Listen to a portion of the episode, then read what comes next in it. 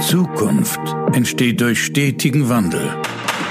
Dr. Jürgen Weimann ist sich sicher, dass hierbei jeder Einzelne von Bedeutung ist. Herzlich willkommen zu einer neuen Folge von Everyone Counts, dem Podcast über Transformation mit Begeisterung. Hallo, herzlich willkommen bei meinem Podcast. Schön, dass du wieder dabei bist und einschaltest. Heute möchte ich dich mitnehmen zu einem Interview, was ich gegeben habe. Und äh, zwar ging es um Wertschätzung im Management. Carsten Klepper hat eine Markenberatung und ist darauf spezialisiert, Marken zu einer starken Marke zu machen. Er sagt immer starke Marke, reiche Ernte. Und wir haben gesprochen über Wertschätzung im Management und warum genau das das Wichtige ist, jetzt in dieser Zeit, aber auch in allen anderen Zeiten.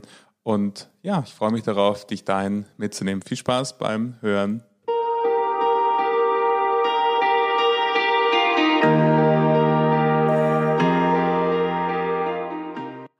Herzlich willkommen zu einer neuen Folge Markenattraktivität für Familienunternehmen. Heute bei mir zu Gast Dr. Jürgen Weimann. Jürgen ist Experte für das Thema Wertschätzung im Management. Hallo Jürgen.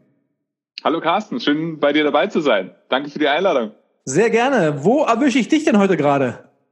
Du, ich sitze hier in meinem Homeoffice, wie aktuell, glaube ich, sehr, sehr viele Menschen. Ich lebe in München und von dem her blicke ich auf ähm, blauen Himmel in München und äh, freue mich mit dir, jetzt so langsam äh, den Start ins Wochenende zu starten sozusagen. Du bist dann mein angenehmer letzter Termin. Freue ich mich sehr. Also weiß-blau bei dir, beste Aussichten, wie man im wahrsten Sinne des Wortes sagt. Und genau über das wollen wir heute sprechen, über die Chancen, über das Thema Wertschätzung im Management. Jürgen, wenn ich das so höre, also ich glaube, ich kann ein bisschen was aus meiner Erfahrung über Wertschätzung sagen, auch mit unseren Mitarbeitern logischerweise. Wie muss ich mir das vorstellen? Warum spielt Wertschätzung im Management so eine große Rolle? Soll man sich da untereinander in dem Management mehr wertschätzen oder wie ist es gemeint? Also ich vergleiche es immer gerne mit einem äh, Motor. Und wenn man einen Motor, ich habe keine Ahnung von Kfz-Konstruktion, äh, diejenigen, die das haben, mögen mich die Ingenieure auf deinem Kanal mögen es mir verzeihen. Letzten Endes, das Schmiermittel des Motors ist Öl. Und wenn ich das Schmiermittel in Form von Dynamik in Unternehmen, im Miteinander, in, im Flow, ich nenne das auch immer gerne Unternehmensflow, ähm, und wenn man da das Schmiermittel definieren möchte, dann ist das aus meiner Sicht Wertschätzung. Wertschätzung zwischen den Top-Managern untereinander zum einen, aber vor allen Dingen auch eben natürlich in den Betrieb rein zwischen den Menschen und nicht zuletzt zwischen Unternehmen und den Kunden als solches. Überall gibt es äh, gesellschaftlich eigentlich zwei Punkte Dankbarkeit und Wertschätzung, die ähm, dazu führen, dass positive Emotionen passieren und positive Emotionen führen immer zu nicht Angst und Starre, sondern zu Bewegung und Beweglichkeit. Und das ist es, was Unternehmen nicht nur jetzt gerade in dieser Situation umso mehr brauchen, es war auch schon davor so, wird aber danach noch umso mehr notwendig sein. Also ist denn so jetzt für mich als äh, sagen wir, Analytiker, wo ich jetzt hergehe und sage Wertschätzung, also den Wert schätzen, heißt das, dass ich am Ende des Tages eine Gehaltserhöhung kriege und das die Wertschätzung ist von meinem Chef dann? Oder wie muss ich das verstehen? Also Wertschätzung hat ja verschiedene Komponenten. Im Kern, äh, wenn ich eine einfache Definition wählen würde, dann ist Wertschätzung das sich ins Herz treffen oder im Herz berühren. Also in dahingehend, äh, und das schaffe ich nur, wenn ich persönlich mich für den anderen interessiere, wenn es ja. wirklich zu einer persönlichen und menschlichen Begegnung kommt, was jetzt nichts mit persönlich oder virtuell zu tun hat. Wir begegnen uns ja auch gerade virtuell. Ja. Gleichzeitig äh, begegnen wir uns eben gemeinschaftlich mit einem gemeinsamen Ziel, jetzt ein schönes Gespräch miteinander zu führen. Und äh, somit haben wir ein gemeinsames Interesse und Ziel. Und das, da beginnt es häufig schon, dass das in Unternehmen gar nicht jedem transparent ist. Was wollen wir eigentlich gemeinsam erreichen? Äh, ja. Egal ob im Großen, wenn wir auf das Gesamtunternehmen schauen wollen, oder auch selbst im Kleinen zu sagen, unsere gemeinsame Arbeitsgruppe, unser Projekt, unser Meeting, was ist eigentlich das Ziel von dem Ganzen? Was soll anders sein morgen wie heute? Das ist häufig schon mal gar nicht transparent. Somit ist Wertschätzung vor allen Dingen diese menschliche Begegnung damit gemeint. Was, wie gelingt es, dass man auf sich auf einer sehr persönlichen Ebene so trifft, dass wir Emotionen auslösen, die eben ein Hinzu auslösen und Bewegung, Dynamik. Es geht um Dynamik. Also hinzu statt weg von, ja. Jetzt Korrekt. ist für mich die Frage, ist es nicht am Ende des Tages, ähm, du bist ja auch bei Inhabern unterwegs, du bist bei auch Familienunternehmen, berätst du. Du hast im Schwerpunkt, glaube ich, auch Finanzinstitute, Sparkassen, ja, ja in der äh, Form. So, da sage ich mir, fängt das jetzt innerhalb der Mitarbeiter an oder geht es auch über auf den Kunden am Ende des Tages? Also der Wirkkreis ist von innen nach außen. Also es beginnt bei den Mitarbeitern. Du kennst es vielleicht, ich vergleiche es immer gerne mit einem Restaurantbesuch oder einem Hotelaufenthalt. Wir Menschen haben sehr, sehr feine äh, Antennen, wo wir spüren, wenn wir irgendwo hineingehen, im Beispiel eines Restaurantbesuchs, irgendwas stimmt hier nicht. Und wir merken, meistens dann in dem Erlebnis, was danach folgt, dass wir mit unserem ersten Gefühl recht hatten. Und bezogen ja. auf Unternehmen ist dieser Wirkungskreis immer von innen nach außen. Es muss ein Ort sein, wo Menschen gerne ihrer Arbeit nachgehen, wo sie sich gerne einbringen, wo sie sich zugehörig fühlen.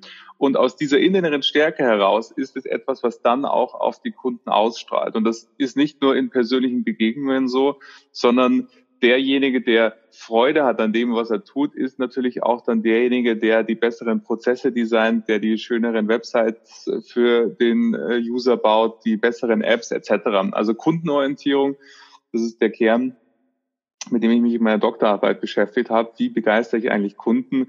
Die beginnt immer zuerst beim Mitarbeiter ähm, und dann kann sie auch auf den Kunden übergehen.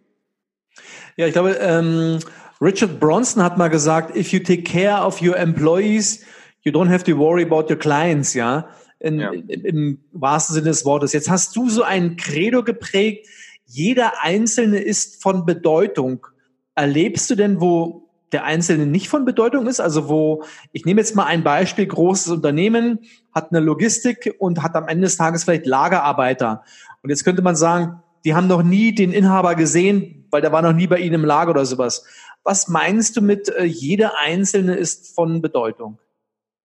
Also jeder Einzelne von Bedeutung ist für mich ähm, eine Lebensphilosophie, weil ja. ich tief daran glaube, dass jede einzelne Begegnung und jeder einzelne Mensch, dem wir in unserem Leben begegnen, eine Relevanz für uns haben kann, wenn wir bereit sind, diese Relevanz zu sehen und auch anzunehmen. Das kann ja auch sein, dass es eine ja. Relevanz ist, die wir vielleicht gar nicht gerade sehen wollen und dann ja. eher sagen, Mensch, äh, das ist jemand, mit dem möchte ich nicht zusammenarbeiten. Jetzt im Unternehmenskontext, was mein Schwerpunkt ja meiner Tätigkeit ist, ja. ist der Mensch, ganz vereinfacht gesagt, der Einzelne im Unternehmen, die Summe ist ja das Unternehmen. Das Unternehmen als solches gibt es ja nicht, sondern das ist die Summe der Menschen, die für das Unternehmen arbeiten. Und wenn wir von Veränderungen sprechen, wenn wir von Transformation von Geschäftsmodellen äh, sprechen, dann kommt es eben in deinem Beispiel auch auf diesen Lagermitarbeiter an, dass ja. derjenige versteht, was ist eigentlich meine tagtägliche Aufgabe? Und es gibt ja diese alte Metapher, aber gleichzeitig finde ich sie immer sehr einprägsam, eben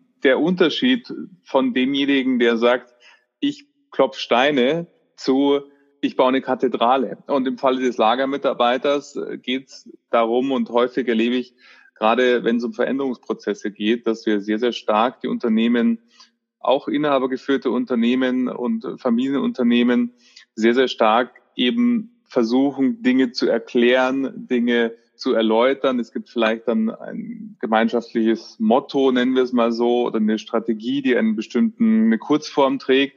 Aber im Kern geht es darum, dass eben auch der Lagerarbeiter versteht, was ist mein Beitrag dazu, damit das große Ganze wirksam wird. Und das ist etwas, was ich für mich durch mein ganzes Leben bisher zieht, dass ich eben äh, versuche, jeden Menschen so neugierig, so offen gegenüberzutreten, wie es kleine Kinder tun.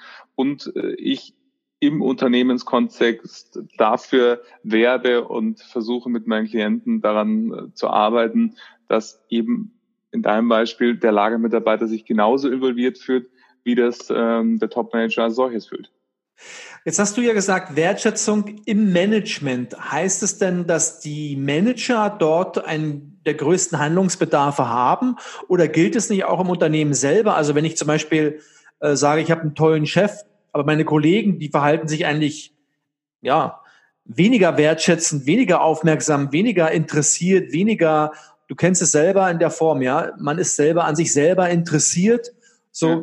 wie ist denn das dann? Hast du dann trotzdem da Zugriff auf die Mannschaft, wo du auch sagst, Mensch, mir ist aufgefallen, jetzt bei uns hier euch, euch äh, Chefs oder Führungskräften, das passt gut, der Inhaber selber geht mit Vorbild voran, aber die Mannschaft selber adaptiert das gar nicht, ja? Weil der Einzelne, ja, der Einzelne vielleicht das für sich gar nicht verstanden hat oder verinnerlicht hat, weil er eine ganz andere Haltung auch hat oder Philosophie lebt, ja? Häufig ist es so, dass Wertschätzung dahingehend oder auch äh, Freude oder Begeisterung dahingehend missverstanden wird, dass äh, viele noch denken, das ist so nice to have, zu sagen, jetzt müssen wir erstmal die Arbeit machen und wenn dann noch irgendwie Freude rauskommt, dann okay, aber erst, erst die Arbeit und warum sollte man das Ganze, ist wie so eine Philosophiefrage. Ja. Das Gegenteil ist aber der Fall. Ähm, es ist so, dass eben Unternehmen, die heute sehr, sehr erfolgreich sind, sind diejenigen, denen das gelungen ist. Auf Kundenseite genauso wie auf Mitarbeiterseite aus einer sehr, sehr starken Verliebtheit in die, in die Dienstleistung, in das Produkt. Und das heißt, bezogen auf deine Frage, dass eben das an jeder Stelle nirgendwo endet, egal über welche Hierarchiestufe ich spreche und egal über welche Mitarbeiterfunktion man spricht. Ich vergleiche das immer gerne mit ähm, so einem Flächenbrand. Viele Unternehmen sind ja heute noch sehr, sehr stark hierarchisch organisiert. Ja. Und somit äh, gibt es noch so klassische äh, Top-Down-Ansätze, wo man eben vom Top-Management aus in die Organisation wirkt. Command and Control, Command and Control.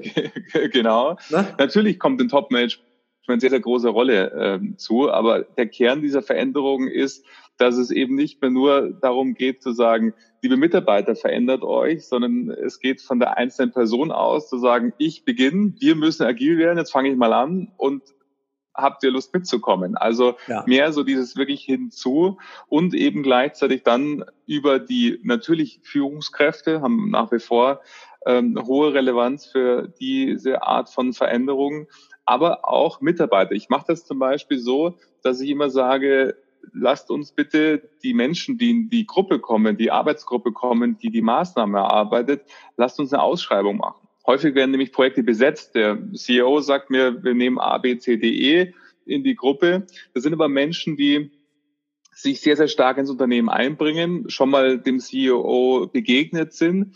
Aber es gibt über diese Menschenkreis hinaus auch noch Menschen, die für das Unternehmen bereits heute brennen. Und die gilt es, ja. ich nenne es immer laut zu drehen, die gilt es äh, letztendlich in diese Maßnahmen mit zu integrieren, weil die nicht im Organigramm und in der Hierarchie ablesbar sind. Ein Teil davon ja, aber es gibt ganz, ganz viele, die da nicht drin stehen, aber ganz, ganz viel Herzblut für das Unternehmen haben und das gilt zu aktivieren.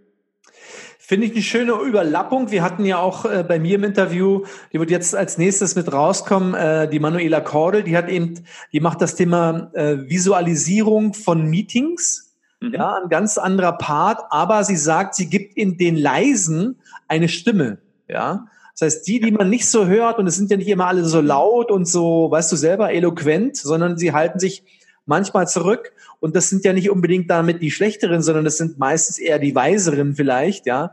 Und wenn man denen so ein bisschen auch die Bühne bereitet, so habe ich dich verstanden, dann ist es natürlich schon ein großer Schritt in die richtige Richtung. Jetzt, jetzt würde mich mal interessieren, grundsätzlich, ähm, jetzt Jetzt gehst du rein in ein Unternehmen und ich habe gesehen, du hast sehr positive Statements von Vorständen von den Sparkassen bekommen in deinen Referenzen. Aber lebt das nicht am Ende des Tages damit, dass es einer vorlebt und an, anzettelt, hätte ich fast gesagt, und am Ende diesen Impuls reinbringt? Weil wenn du jetzt kommst, dann sind vielleicht drei der Meinung, das ist immer großartig. Wenn es aber niemand adaptiert, dann kommt das ganze Konstrukt ja gar nicht zum Leben. Das, und das muss ja von einer Gemeinschaft, von einer gemeinschaftlichen Philosophie leben, ja? Absolut. Also das ist das, was die Nachhaltigkeit äh, sichert. Ich bekomme häufig Anfragen, Mensch, Herr Dr. Weimann, können Sie nicht mal einen Vortrag halten? Ich habe das Gefühl, in unserer Belegschaft geht die Stimmung nach unten. Wir haben vielleicht eine Mitarbeiterbefragung gemacht, die negative Implikationen zeigt. Können Sie da nicht mal einen Vortrag halten ja. und ähm, mir dabei helfen? Und solche Engagements lehne ich immer ab, beziehungsweise versuche natürlich in einem Gespräch klarzumachen, dass dieser Vortrag, ich kann nicht zaubern, dass dieser Vortrag ja. ähm, zwar entertainend äh, sein wird, aber er wird nichts helfen. Und ja. deshalb ist es wichtig, meine Maßnahmen ziehen sich immer über einen Zeitraum von sechs bis neun Monaten, ja. dass es darum geht, erstmal diese Veränderung auch wirklich im Unternehmen zu implementieren. Aber es beginnt immer mit äh, den Führungskräften des Top-Managements, weil hiervon einfach eine sehr, sehr große Strahlwirkung ausgeht. Ja. Und auch hier gilt, die dürfen es ernst meinen. Auch das äh, gibt es, dass eben hier Menschen sagen, Mensch, machen Sie mal was in Abteilung X oder Abteilung Y, die performen nicht so. Weil das ist, glaube ich, ganz wichtig. Es geht am Ende des Tages immer darum, wie werden wir im Unternehmen, weil die Herausforderung, die alle Unternehmen aktuell haben, ist ja mit weniger Mitarbeitern mehr erreichen. Ja. Und dieses mehr erreichen in Form von einer viel, viel besseren Kundenerlebnis, viel, viel besseren Dienstleistung, die noch nie da gewesen war, eine Servicequalität, die sie bisher noch nicht im Unternehmen hatten, müssen sie heute mit weniger Menschen meistern. Und darum geht es im Kern. Wie gelingt das? Und das sind wir wieder bei dieser Freude für die Tätigkeit als solches, aus der heraus dann auch Maßnahmen entstehen, die wiederum intern wirken, Verhaltensänderungen bei der Belegschaft und dann natürlich strukturelle Änderungen bezogen auf Prozesse, Ablauforganisation etc., um schnellere Entscheidungen zu bekommen, kundennahe zu werden und somit dann auch insgesamt, und da sind wir wieder in der G&V, am Ende des Tages mehr tragbar, weniger Kosten zu machen. Ja, es ist eine schöne Analogie. Du hast vorhin gesagt, wenn der Vorstand sagt, machen Sie mal einen Vortrag und bringen Sie mal meine Jungs ein bisschen wieder auf Spur, dann hast du da so einen Impuls, den du wahrscheinlich setzt, der relativ kurz wahrscheinlich nur wirken wird und zwar in dem Moment, wenn du da bist. Danach wird das Ding verpuffen. Das ist so ähnlich wie bei uns eigentlich. Wir haben ja auch die Analogie mit der Ernte, ja. Also, das wäre so, als wenn der Vorstand jetzt zu dir kommt und sagt, wissen Sie was, Sie haben, schmeißen Sie mal die Samen rein, ich hätte gerne die Äpfel dann schon, ja? So, dann sagst genau. du, Moment, wir müssen ja erstmal einiges dafür tun, dass es zu einer Ernte kommt. Ja, mhm, und diese genau. Ernte muss vorbereitet werden, der Boden muss bestellt werden, die Umstände, die, ja, es muss beregnet, bewässert, nicht jede Saat geht auf. Und dann muss man noch mal gucken, vielleicht müssen wir auch ein paar ja, äh, Schädlinge bekämpfen. Ich bleibe jetzt mal in der Analogie, keine ja. Ahnung, ja. Auch mhm. das kann es ja durchaus geben. Es gibt ja auch, kenne ich von meiner früheren Zeit, genug faule Eier in einem Korb, ja, die eine komplette Idee, eine, eine Stimmung töten können, ja. Und dann steckt ein ja. so ein faules Ei das nächste an und dann ist auch nicht gut. Aber dann, jetzt kommt der nächste, den ich auch mit dem Vortrag hatte, dann muss man ein faire, faires Trennungsgespräch führen, aber wertschätzend.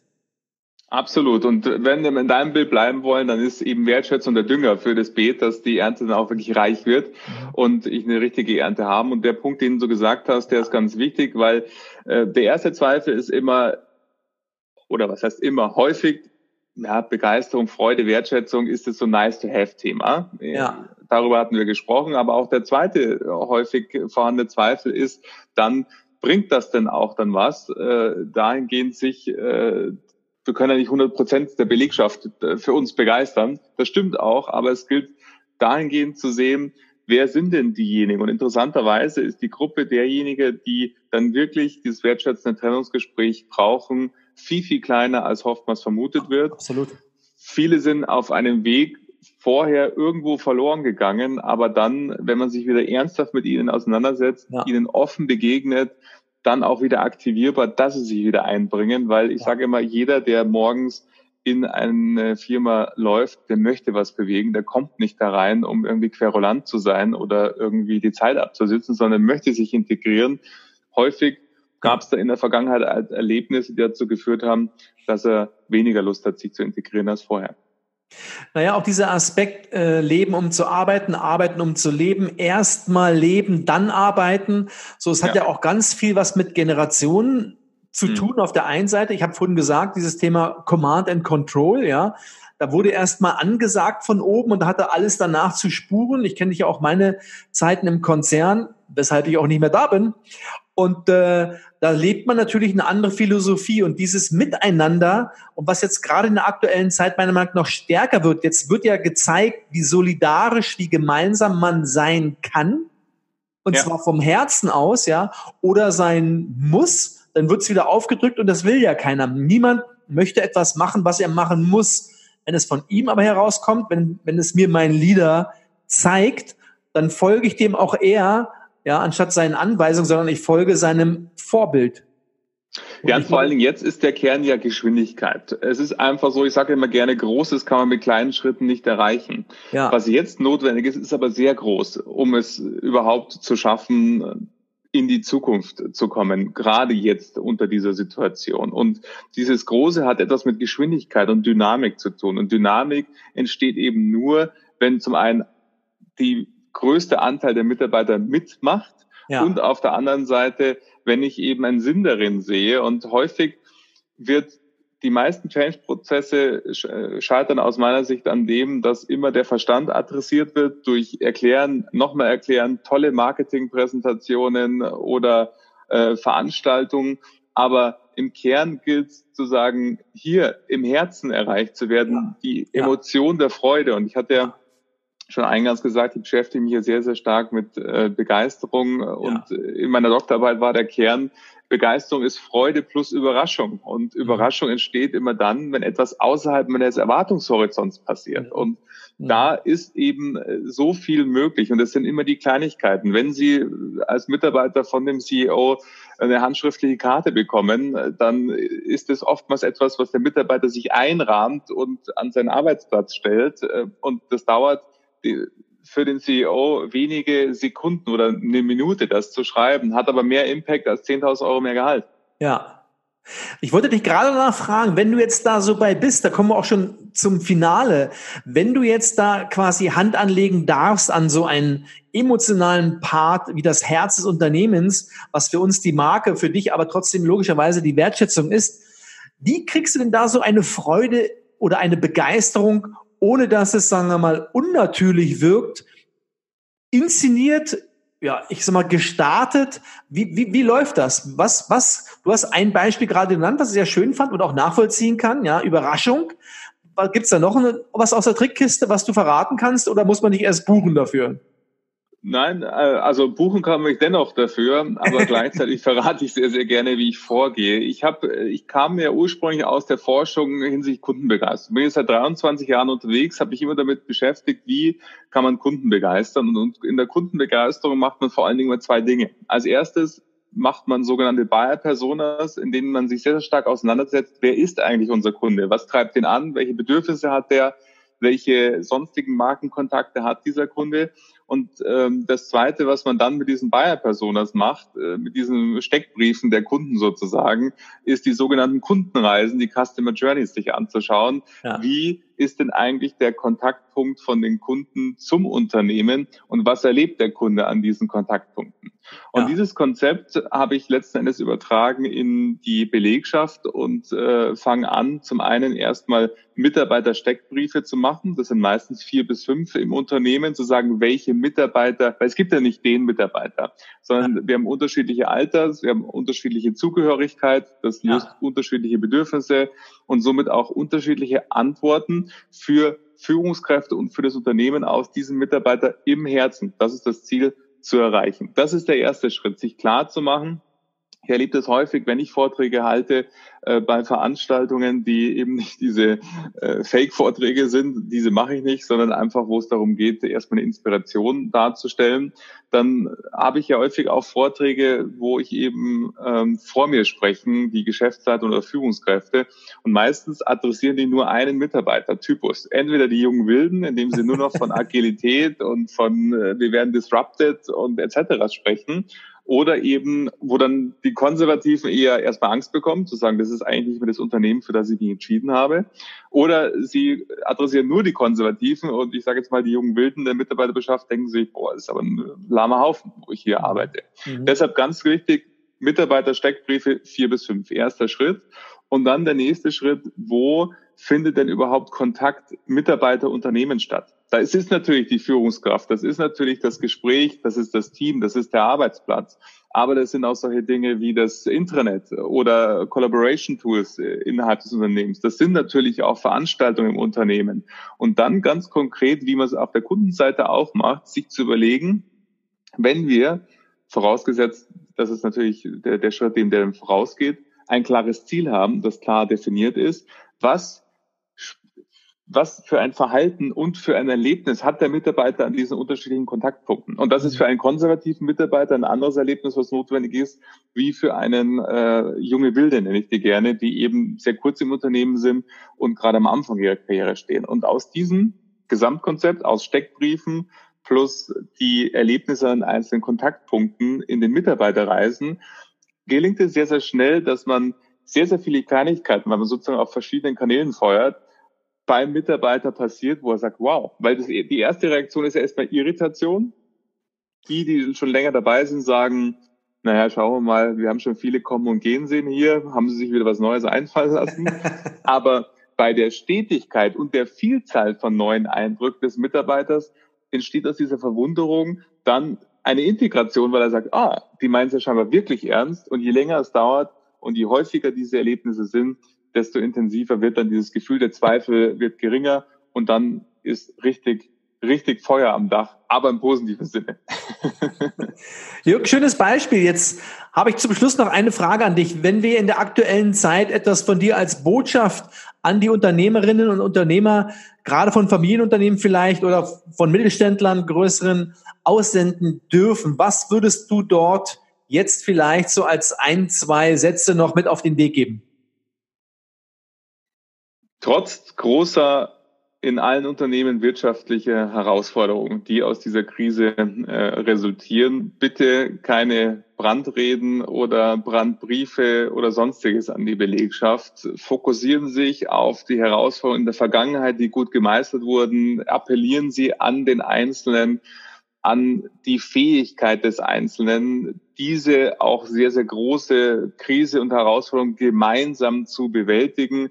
Und der letzte Punkt ist, lassen Sie sich überall sehen, wo Sie nur können und sehen nicht persönlich gemeint, sondern sehen kann eine E-Mail sein, kann die handgeschriebene Karte sein, das kann eine Videobotschaft in die Belegschaft sein, das kann in einer virtuellen Sitzung nochmal ein appellierendes Schlusswort sein.